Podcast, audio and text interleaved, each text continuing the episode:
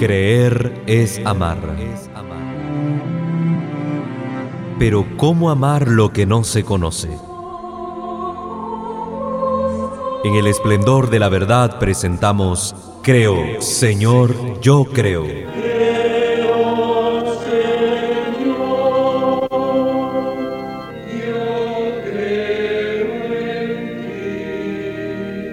Juntos profundicemos en cómo es la vivencia cotidiana de nuestra fe. Escúchanos y conoce más sobre nuestra fe católica.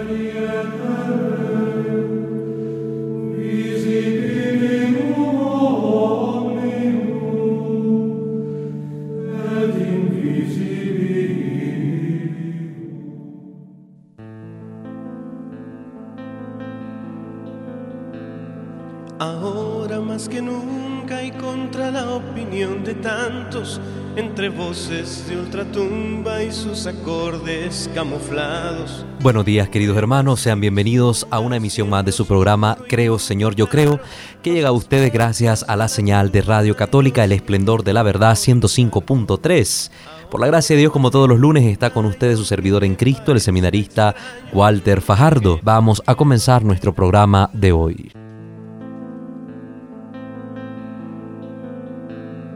Ahora más que nunca y contra la opinión de tantos. Gracias queridos hermanos por estar con nosotros en sintonía de este su programa Creo Señor Yo Creo. Vamos a continuar hablando sobre el tema del bautismo. El programa anterior habíamos compartido con ustedes cuál era la diferencia entre el, bautismo practicado por Juan y el bautismo practicado por nuestro Señor Jesucristo. Para poder entender el bautismo de Cristo, explayamos un poco el tema hablando sobre el sentido, la razón de ser de este bautismo joánico.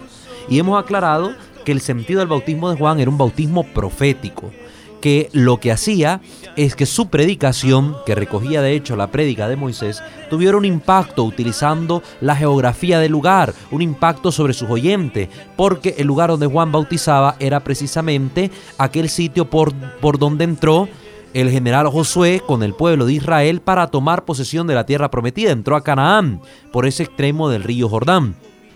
Entonces el bautismo de Juan únicamente era un símbolo que hacía presente en la memoria de los israelitas que escuchaban la prédica juánica esa entrada por el río Jordán hacia la tierra prometida con el fin de hacerles presente en la mente de sus oyentes la invitación de Moisés, que era a recordar cómo Dios los había sacado de Egipto, cómo les había prometido una tierra y que ahora se las estaba dando y que para ello era necesario convertirse, volverse a Dios, dejar de quejarse tanto como lo hacía Israel en el desierto y empezar a vivir la promesa divina, porque si el pueblo no hacía esto iba a perder esa tierra que ahora Dios le estaba concediendo. Entonces era un bautismo profético que quede claro, ese era el sentido del bautismo de Juan. Entonces la sumersión en agua que se hacía en el río Jordán, y especificamos, en el río Jordán, tenía un carácter simbólico y un carácter histórico. Si quitamos el bautismo de Juan de ese carácter simbólico, de ese carácter de, de memoria, de ese carácter geográfico e histórico, el bautismo por sumersión pierde su sentido cuando se hace en otros lugares. Cuando se hace en el río Coco, cuando se hace en el mar Caribe, cuando se hace en la piscina de algún centro turístico. No tiene sentido.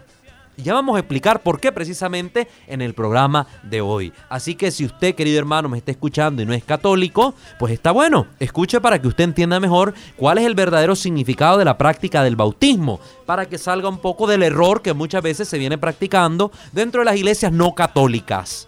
Por favor, escúchelo, disierna. Si le llama la atención algo de lo que estoy diciendo, medítelo y vaya a confrontar a su pastor. Pregúntele a su pastor. ¿Qué es lo que yo he hecho? Con algunos hermanos separados que me he encontrado. Les he compartido esta información, esta enseñanza y les he mandado que vayan a dialogar de esto con su pastor, a ver qué respuesta le da el pastor. Porque muchas veces su pastor no se fue a formar en teología, entonces no conoce el sentido verdadero de la escritura, el sentido simbólico, el sentido alegórico, el sentido eh, anagógico de la escritura, no lo conoce. Entonces es importante que usted, querido hermano, que esté escuchando esta formación, vaya y ayude a instruir a su pastor. Vamos pues a compartir el tema del bautismo ahora tomando eh, como pie de reflexión el libro No todo el que dice Señor, Señor del padre Daniel Gañón, autor que ustedes ya conocen, libro que hemos utilizado bastante acá, sobre todo por sus fuentes, que es muy importante el uso de este libro en la apologética para aclarar términos y sentidos que en la escritura, pues, eh, de textos que en la escritura se abordan para iluminar nuestra fe. Comienza el padre eh, Daniel Gañón con una cita tomada de la primera carta de los Corintios capítulo 6 versículo 11 y dice, ya habéis sido lavados, ya habéis sido santificados, ya habéis sido justificados en el nombre del Señor Jesús y por el Espíritu de nuestro Dios. Una cita que nos recuerda precisamente uno de los efectos del bautismo, la santificación. ¿Por qué es importante ir viendo todos estos efectos que vamos a mencionar? Porque esto nos va a dar claridad en cuanto al tema del bautismo de niños, para que entendamos que difiere mucho el bautismo joánico del bautismo cristiano. El bautismo joánico tenía un proceso que invitaba a la persona a convertirse. Por eso muchas veces choca en la mentalidad de la persona esta situación de bautizar a niños, porque dicen, ¿y de qué tiene que bautizarse un niño? Porque es que, es claro, el bautismo de Juan, este es el sentido, invitar a la conversión. Pero el bautismo cristiano no solo tiene ese sentido de invitar a la conversión, porque uno de sus efectos, ciertamente, aunque es el perdón de los pecados, este efecto no es el único del bautismo. Entonces al privar a los niños del bautismo se le priva de todos los demás efectos que el bautismo tiene como tesoro de gracia para aquel que lo recibe. Por eso, querido hermano, esté atento. Primero que estamos diciendo aquí, con solo esta cita, mire qué importantísimo. Dice que el bautismo santifica y que el bautismo justifica. Recuerde que las citas bíblicas que utiliza el padre Daniel Gañón son tomadas de la Reina Valera. Es decir, para que usted, que no es católico, vaya a su Biblia Reina Valera, una Biblia mutilada, y pueda encontrar estos textos que estamos mencionando. Para que fije que están ahí, porque muchos hermanos no, no católicos dicen, no, es que la Biblia católica no es la mía, entonces yo no creo en esa Biblia. No, por eso aquí el padre Daniel Gañón utiliza los textos de la Biblia Reina Valera, de esa edición, para que usted vea que lo que estamos diciendo como católicos aparece en su Biblia mutilada. No es, no es una ofensa, hermano. Su Biblia está mutilada, usted lo sabe, le faltan siete libros. No es problema nuestro, es problema de su iglesia que no quiere ser fiel a las enseñanzas reales de Jesús. Algunos declaran que nacer de agua y del Espíritu, que quiere decir bautismo en agua, que el agua es un símbolo de la palabra de Dios. Aquí encontramos el primer problema. Esto es en algunas sectas, no estamos diciendo en todas. En algunas sectas dicen que este nacimiento del agua y del espíritu es un nacimiento simbólico que representa nacer de la palabra de Dios. Y esto lo hacen con el fin de validar aquella enseñanza que ellos tienen, de que somos salvos únicamente por la fe en Cristo Jesús. Entonces te dice, acepta a Cristo en tu vida, serás salvo tú y tu familia. Y ya está. Y creen que el acto de la salvación es un mero levantar la mano en un culto protestante y decir, acepto a Cristo. Y con esto echan de un lado el propósito real del bautismo, que es precisamente hacer nuestra la salvación del Señor. Es decir, que en algunas iglesias protestantes, en algunas iglesias sectarias, le quitan sentido real y valor y efecto al bautismo instituido por el Señor. Esta es la primera cosa que tenemos que entender. Que muchas iglesias reducen a un mero simbolismo el hecho del bautismo. Y sustituyen el efecto del bautismo que nos da la salvación por decir que basta y es válido solamente decir creo en Jesucristo. Y vamos a ver que esto no es así. Porque dice la escritura que hasta los demonios creen y tiemblan. Y si fuera ese el plan, bueno, entonces usted, querido hermano protestante, va a estar sentado a la mesa con Satanás comiendo el banquete en el reino de su Dios Jehová. Vamos a una pausa y regresamos.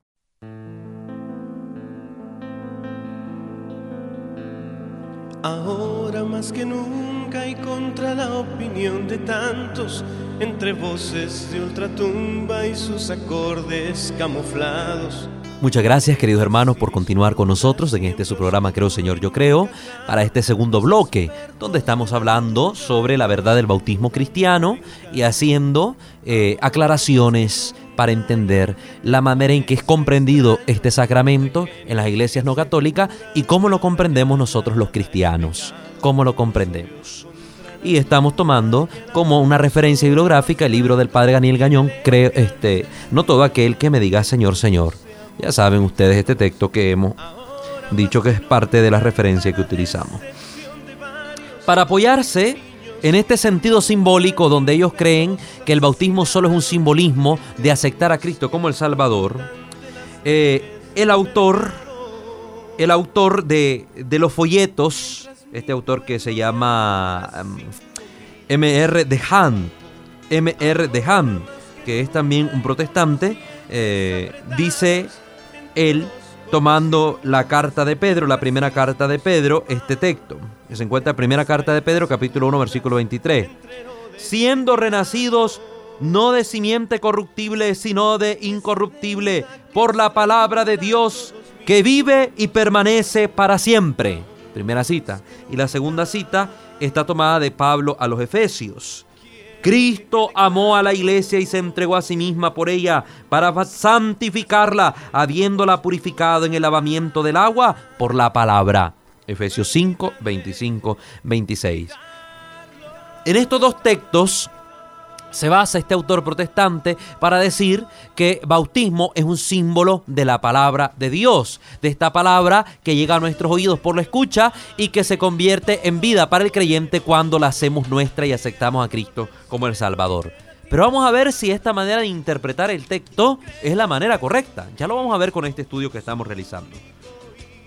Para los hermanos no católicos el bautismo no es más que un signo externo de conversión interna. Miremos bien. La clave está en aceptar a Cristo. Y el bautismo es como un testimonio. Es como un testimonio. Es nada más que un testimonio. No hace nada en el alma. El bautismo para ellos es como un símbolo de esta aceptación de Cristo que han hecho ya en su vida y confesado con sus labios.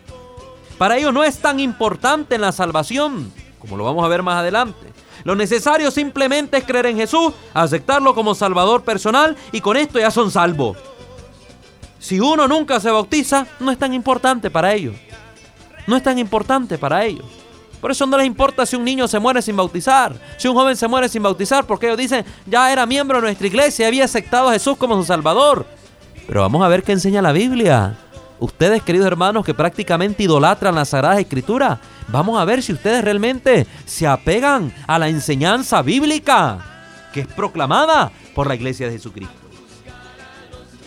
Pues en estos materiales de tipo protestante, los no católicos enseñan muchas cosas que no van de acuerdo a la escritura. Por ejemplo, algunas veces se enseña lo siguiente. Algunas veces se enseña lo siguiente. En el momento en que usted confía totalmente en Jesucristo como su Salvador y su Señor, en ese mismo momento usted es salvo para siempre. Esta es enseñanza protestante. Esta es enseñanza protestante. Eso se encuentra en el folleto Fellowship Track League, en inglés. En ese folleto protestante se distribuye esta enseñanza. También el folleto Tesoro del Cielo, escrito por Mel Gerrat, se dice, ¿recibiste a Jesús en tu corazón por fe?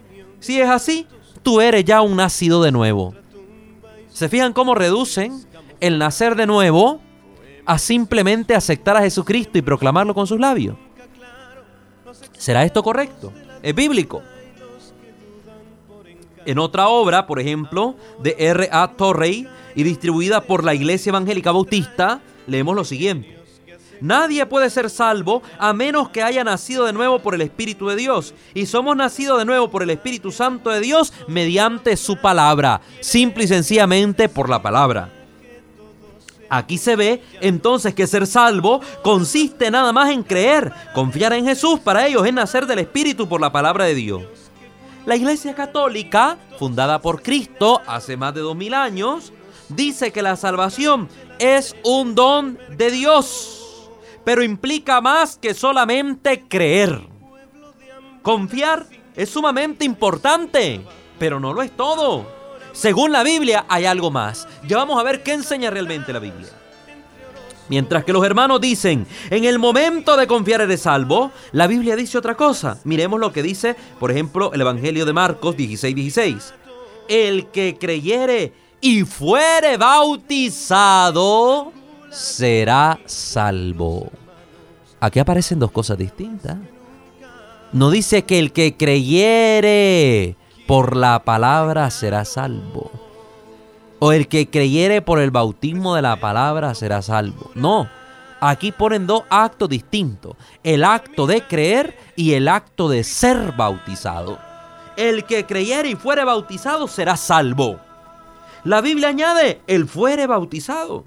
Y no dice, el que crea será salvo y nacido de nuevo y nada más. Tampoco dice que nacer de nuevo es solo nacer del Espíritu. La palabra de Dios dice que nacer de nuevo o nacer de arriba es del agua y del Espíritu. ¿Cómo lo vamos a ver en el Evangelio de Juan capítulo 3 en aquel diálogo hermoso que tiene Jesús con Nicodemo, maestro de la ley, miembro del Sanedrín? Entonces, no es nacer de nuevo solo por el Espíritu, sino también aparece un elemento, el elemento agua. Entonces implica que la acción se realiza por estas dos fuentes, la fuente agua y la fuente espíritu. Y es necesario que ambas confluyan para que este sacramento sea un acto real vivido en la vida y la historia de aquel cristiano que lo acepta y se bautiza. Los evangélicos o los no católicos citan muchas veces Juan 3.3 para decir que se tiene que nacer de nuevo para salvarse. ¿Eh? Eso es importante pues tenerlo en claro. De cierto, de cierto te digo que el que no naciere de nuevo no puede ver el reino de Dios. La palabra que Jesús utiliza es anocén, que puede significar de nuevo, como lo entendió Nicodemo. ¿Cómo puede un hombre nacer siendo viejo? ¿Puede acaso entrar por segunda vez en el vientre de su madre y nacer? Lo dice en el versículo 4. Pero anocén tiene otro significado también y significa de arriba. Y esto es lo que quería decir Jesús a menos que uno no nazca de arriba, no puede entrar en el reino de Dios. Lo dice ahí mismo en el Evangelio de Juan capítulo 3. ¿Qué significa nacer de nuevo? Es precisamente bautizar y permitir que descienda el Espíritu Santo de lo alto, de los cielos, nacer de arriba, nacer del Espíritu. Entonces, esto es importante entenderlo. Es bautizar y nacer del Espíritu. Todo el contexto de Juan capítulo 3 trata entonces del verdadero significado del bautismo. En Juan 1.32 vemos que Jesús se bautizó y el Espíritu descendió de arriba, es decir, de lo alto. Vi al Espíritu que descendía del cielo como paloma, dice la Escritura, Juan 1.32. Por eso Jesús lo aclaró y respondió a Nicodemo, Juan 3.5. De cierto, de cierto te digo que el que no naciere de agua y del Espíritu no puede entrar en el reino de Dios. Aquí Cristo no dijo el que no renaciera de la palabra por el Espíritu. No, está aclarando que es necesario bautizarse con agua. El elemento agua que es fundamental, este líquido, el vital líquido. Entonces, querido hermano, si te están diciendo que bautizarse es equivalente a decir que aceptas a Cristo y que por esa palabra eso salvo, te están engañando. Porque la escritura dice en Marco, el que creyere y se bautizare será salvo, no solo el que creyere por la palabra. Estamos tratando de aclararte, querido hermano, a ti que no eres católico y a ti que eres católico para que conozcas tu fe y la sepas defender. Para confirmar con sus acciones lo que acababa de, de decir, Dice la escritura que los discípulos de Jesús estaban bautizando en el río también. Estaban bautizando con agua. Juan 3:22. Juan 3:22. Y también lo podemos ver en Juan capítulo 4, versículo 2, donde se nos aclara que aunque decía antes que Jesús era el que bautizaba, que realmente eran los discípulos los que bautizaban en su nombre decir, como una delegación de Jesús. Y esto de bautizar en el nombre de Jesús, está bueno que aquí lo estemos mencionando, está bueno que aquí lo estemos mencionando, porque esto nos va a ayudar a aclarar luego el, el conflicto famoso de cuál es la fórmula de bautismo que debemos utilizar si la fórmula trinitaria te bautizo en el nombre del Padre, el Hijo y del Espíritu Santo, o la fórmula que utilizan las iglesias separadas, yo te bautizo en el nombre de Jesucristo. Porque vamos a ver que en ese, en el nombre de Jesucristo, que aparece en los Hechos de los Apóstoles, lo que quiere simbolizar es como delegación de Cristo. Es decir, que tú vas a bautizar como enviado del Señor, pero tenés que bautizar con la fórmula que Cristo instituyó y que recogen los evangelios, como el evangelio de Mateo. Ve y bauticen en el nombre del Padre, del Hijo y del Espíritu Santo. Entonces, queridos hermanos, no estén inventando la abuelada, que aquí el evangelio de Juan nos aclara en el capítulo 4, versículo 2, que los discípulos bautizaban en el nombre de Jesús, es decir, como delegación. Eran ellos los que bautizaban. Vamos a una pausa y regresamos. Ahora más que nunca y contra la opinión de tantos, entre voces de ultratumba y sus acordes camuflados. Muchas gracias por continuar con nosotros en este tercer bloque de nuestro programa donde estamos aclarando algunas cosas acerca del bautismo. Ya hemos mencionado que el bautismo es necesario y que Jesús dijo que debíamos nacer del agua y del espíritu. Que por tanto, eh, este bautismo no es solamente un símbolo. Esta mención del bautismo no es un símbolo de creer en Jesús y aceptarlo como Salvador personal, sino que es un acto real que Jesús instituye y manda a practicar. Bautismo en agua y en el Espíritu. Dos acciones conjuntas que se realizan y que vienen a, a precisamente a confirmar esto que Jesús nos dice. Este nuevo nacimiento porque realmente esta agua va a ser un símbolo de líquido amniótico que se encuentra en el seno de la madre. Así como uno cuando se da ese rompimiento de la fuente y nace en la carne, así también por el agua nosotros simbolizamos este nuevo nacimiento a la vida de la gracia, a la vida del Espíritu. Es importante entonces recibir este bautismo que no solo es un nacimiento del Espíritu.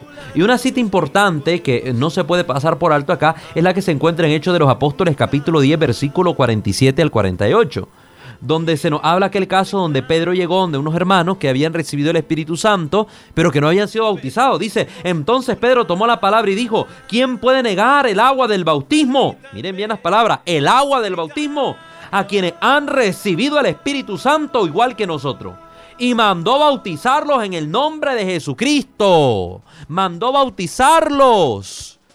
Es decir, que además de haber recibido ya el Espíritu Santo, miren qué importante, estos ya creían, ya creían en Jesús, ya habían recibido hasta la infusión del Espíritu. Pedro manda a que se complete esta acción del Espíritu Santo con el complemento que hacía falta, que era el simbolismo de nacer de nuevo, que se efectuaba ese simbolismo por una acción concreta, el bautismo en agua. ¿Se fijan bien, hermano? Dos acciones que van conjuntas. Entonces no equivale a ser bautizado el decir creo en Jesucristo. No, precisamente porque creo, tengo que ser bautizado. Esto es algo que Jesús ha instituido. A mí no me venga a preguntar, ¿y por qué tenemos que bautizarnos en agua? No, yo no tengo la culpa, hermano. Quien lo instituyó, quien lo inventó así, quien configuró el sacramento de esta manera, es Jesucristo. Y si yo creo en Jesucristo, le debo creer a Cristo. Y si Cristo me dice que tengo que ser bautizado en agua para recibir esa gracia de la salvación, pues yo voy y lo hago porque creo en su palabra. Si no, entonces me estoy creyendo más que Cristo. Si niego este efecto del bautismo, que es para la salvación, porque el que creyere y se bautizara será salvo, dice la palabra. Esto es importante tenerlo presente. Por eso, el significado que enseguida Jesús utiliza para esta palabra griega que hemos dicho, anothem, en Juan 3:31, el que de arriba, el que nace de arriba, es sobre todo el que viene del cielo el que viene del cielo. Nacer de nuevo entonces no es aceptar a Jesús como mi Salvador personal. Nunca encontramos estas palabras en Juan 3, del 3 al 5. Nunca encontramos que Jesús dice esto. Jamás dijo que nacer de nuevo es aceptar a Jesús como el Salvador personal, sino que dijo que es bautizarse cuando el Espíritu Santo descienda de arriba sobre nosotros. Vemos entonces presente las dos cosas agua y espíritu como requisitos del sacramento del bautismo. Del sacramento del bautismo. Le llamamos sacramento, precisamente sacramento, eh, esta, esta, acción sagrada, que es un canal de gracia por donde desciende a nosotros, mediante esta acción sagrada, pues la gracia santificante. Y el bautismo nos santifica, como hemos leído ya en la primera carta a los Corintios. Con el bautismo habéis sido santificados. Primera carta a los Corintios, capítulo 6, 11 de San Pablo a los Corintios. Vemos estas dos cosas, agua y espíritu. También en Tito 3, capítulo 3, versículo 5, podemos encontrar las siguientes palabras. Nos salvó Jesús no por obra de justicia que nosotros hubiéramos hecho, no por nuestra acción, sino por su misericordia. La salvación es don de Dios y como don debe ser aceptada. Aceptado.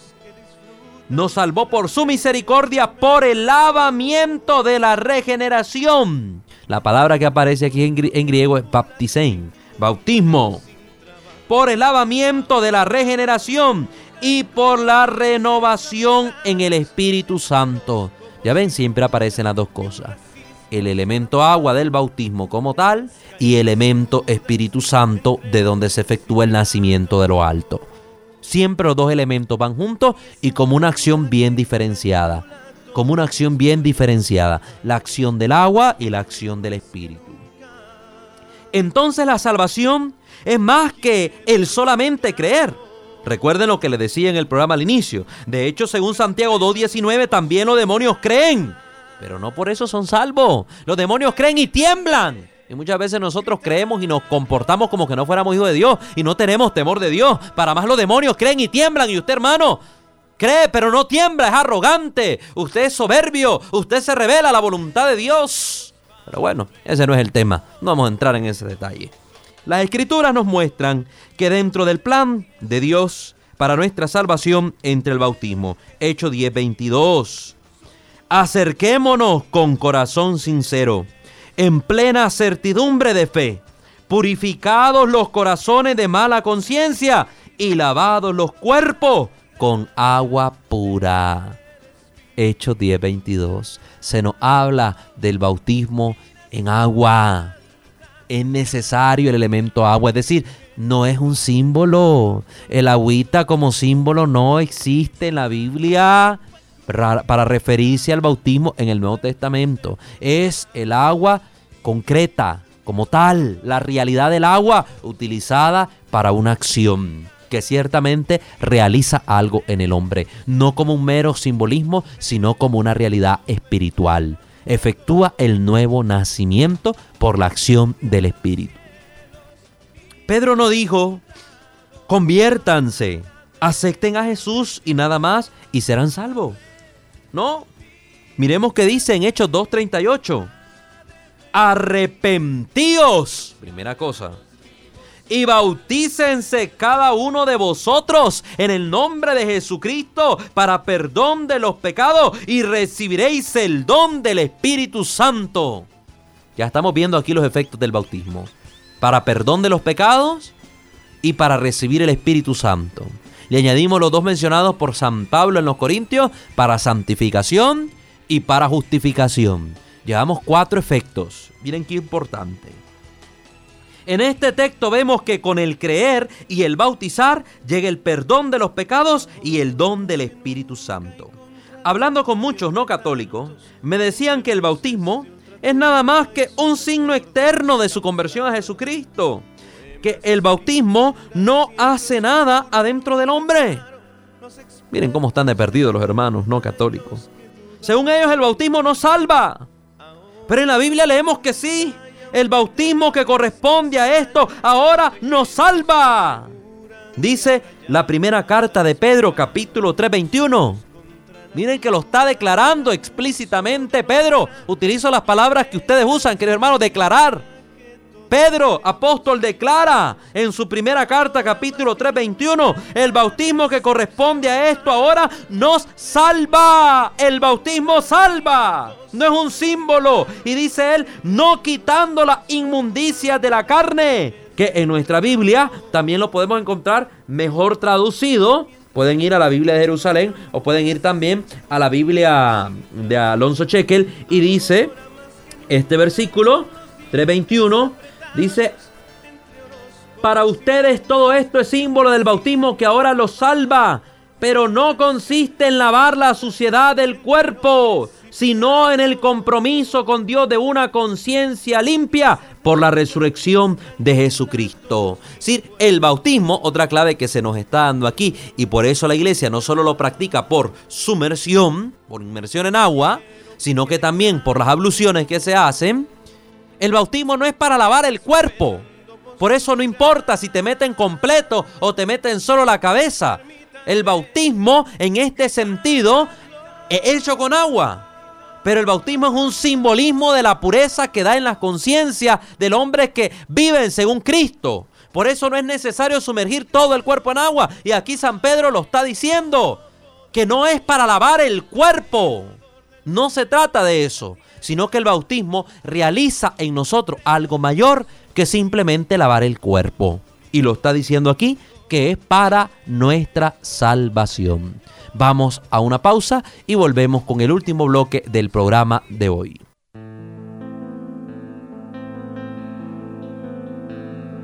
Ahora más que nunca y contra la opinión de tantos, entre voces de ultratumba y sus acordes camuflados. Muchas gracias por continuar con nosotros. Hemos llegado a este último bloque de nuestro programa de esta serie de capítulos que estamos dedicando al bautismo, porque es un, un tema extenso, pareciera algo rapidito, yo no me explico cómo es que ahora en las parroquias, en media horita de charla o una horita de charla, les pueden informar de todo esto a los cristianos para un bautismo. Por eso es que vemos un montón de protestantes ahora, porque estas charlitas, estas charlitas no instruyen en todas estas cosas. Si miren aquí con esto poquito que hemos hablado, llevamos ya dos bloques de programa y faltan más. Es decir, son horas de formación. Ahora con una charlita, ¿ustedes creen que esto va a entrar en la conciencia de los que son papás y padrinos de aquellos niños que se van a bautizar?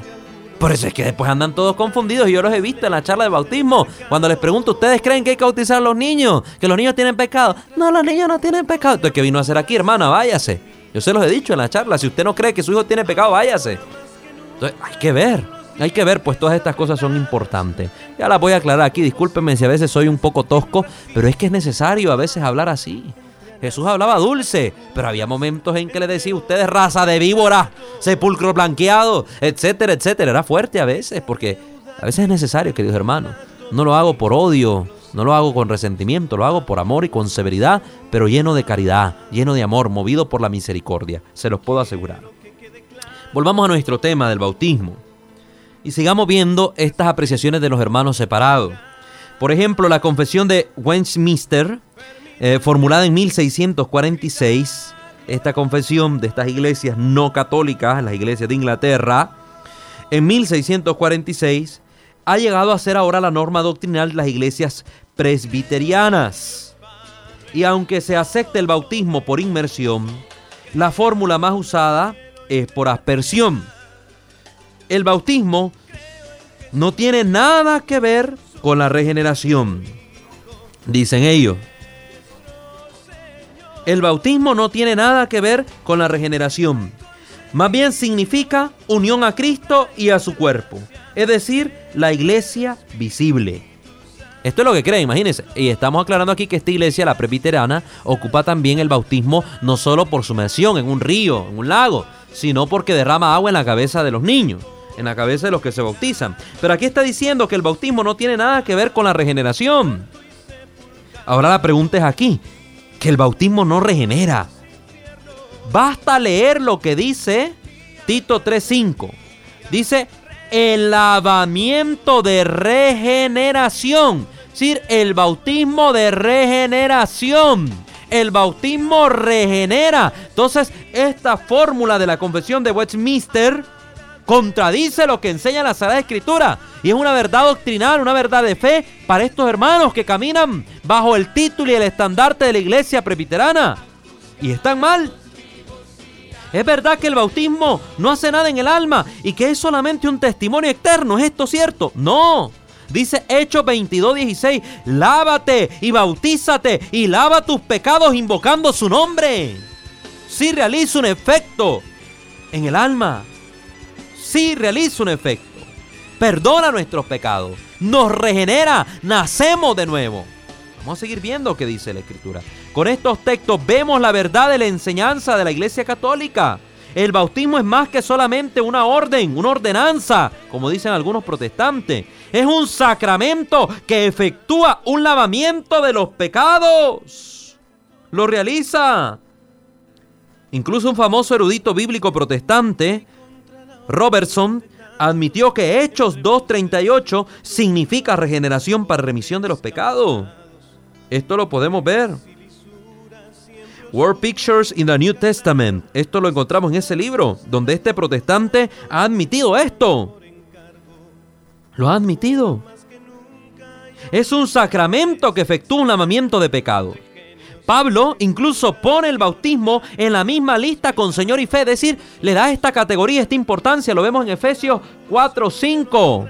Lo podemos encontrar ahí en la Sagrada Escritura, Efesios 4:5, donde dice, uno es el cuerpo, uno el espíritu, como una es la esperanza a la que habéis sido llamados, un solo Señor, una sola fe, un solo bautismo, un solo Dios, Padre de todos, que está sobre todo, entre todos y en todo. Ponen la lista de estas cosas tan elevadas como Señor, Dios y Espíritu Santo al bautismo. Porque es de máxima importancia para la salvación de los creyentes. Esto indica la importancia del bautismo. Juan Bautista dice que el bautismo de Jesús es con Espíritu Santo y fuego. Mateo 3:11, Espíritu Santo y fuego. ¿Por qué? ¿Por qué fuego? Porque esto indica que el bautismo de Jesús no solo es un baño exterior de la persona, sino que su acción purifica interiormente, así como el fuego cuece también el interior de las cosas y no solo el exterior. Mete una carne al fuego, vamos a ver sobre quémalo de encima. Si usted la metió un ratito, queda toda cruda la carne. Pero si usted deja realmente la carne en el fuego, la carne se cose, queda bien cocida, por fuera y por dentro. Ahora, nosotros tenemos que entender esto. Tenemos que entender esto. Que el agua mencionada en Juan 3.5, el agua mencionada en Juan 3.5 es real. No es un símbolo de la palabra de Dios. Pablo habla del lavamiento del agua por la palabra en Efesios 5.26 porque está hablando de la fórmula trinitaria que tiene que acompañar el bautismo. Es decir, en el nombre del Padre, del Hijo y del Espíritu Santo, como dice Mateo 28, 19. El solo hecho de meter a alguien en el agua sin estas palabras no es bautismo. Por eso, eh, sería mojarse nada más. Por eso, dice aquí Pablo en Efesios 5:26, el lavamiento del agua por la palabra es el agua, la acción de sumergir, pero también la palabra que se menciona, yo te bautizo en el nombre del Padre, el Hijo y del Espíritu Santo. El efecto de la palabra que acompaña a la acción para que el bautismo sea real y completo. Y en las palabras renacidos, renacidos por la palabra que sale mencionado en Primera de Pedro 1:23, que es citado por el protestante, como un simbolismo del bautismo, la palabra de Dios, vemos que en este contexto lo que se trata es de haber creído en la predicación de la palabra de Dios que permanece para siempre, de tal forma que la persona confiesa a Jesucristo y se bautiza en su nombre. Su fe más el bautismo le hacen renacer. Esto lo debería decir Pedro. En Mateo 3:11 se añade, bautizar con fuego, porque el bautismo purifica interiormente. Purifica interiormente. Entonces, queridos hermanos, vamos a dar acá este, esta temática que estamos abordando sobre el bautismo. En el siguiente programa, Dios primero, el próximo lunes, podamos continuar con este tema para que profundicemos en la verdad de la fe católica sobre el bautismo. Hoy nos queda clara una cosa. Primero, que el bautismo no es solo un simbolismo de la palabra de Dios. Segundo, que no es suficiente solo confesar con los labios que Jesús es el Señor para salvarte que la escritura dice el que creyere y se bautice. Tercero, hemos visto que esta acción del agua no es para lavar el cuerpo, que perfectamente puede ser practicada de otras maneras y cosas que vamos a profundizar en el siguiente programa. Porque hemos visto incluso estas iglesias presbiteranas practican el bautismo asperjando agua sobre la cabeza. También lo vamos a profundizar para tener claridad en esto. Y hemos visto también que el bautismo tiene distintos efectos, que no solo es para el perdón de los pecados, no solo es un, símbolo de la conversión, sino que justifica, santifica, que nos da el don del Espíritu Santo y nos hace renacer de nuevo. Y vamos a ver qué otros efectos tiene. Entonces, queridos hermanos, el próximo lunes continuaremos abordando este tema del bautismo. Les agradecemos su atención. Recuerden que este programa se retransmite los sábados a las 7 de la mañana por esta misma frecuencia, 105.3, Radio Católica El Esplendor de la Verdad.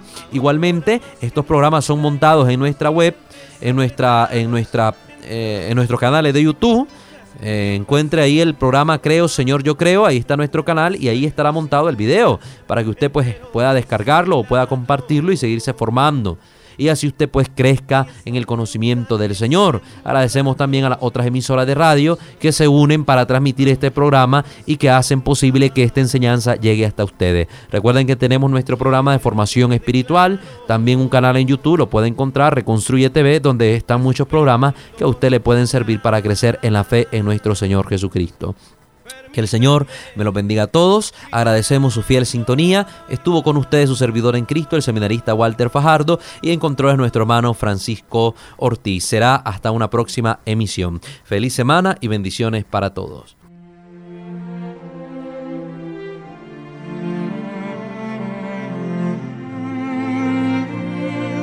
Creer es amar. Pero ¿cómo amar lo que no se conoce? En el esplendor de la verdad hemos presentado Creo, Señor, yo creo.